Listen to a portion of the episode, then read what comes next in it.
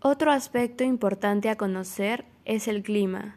Es típico de la costa central del Perú, con una estación invernal caracterizada por cielos grises, intensa humedad y suaves lloviznas, entre junio y septiembre, y de verano entre diciembre y marzo.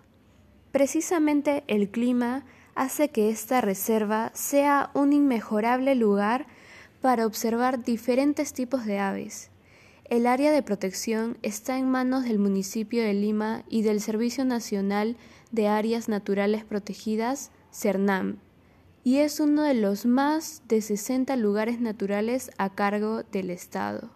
Los pantanos de Villa forman parte de un sistema de humedal que hay en toda la costa, siempre pegados al mar.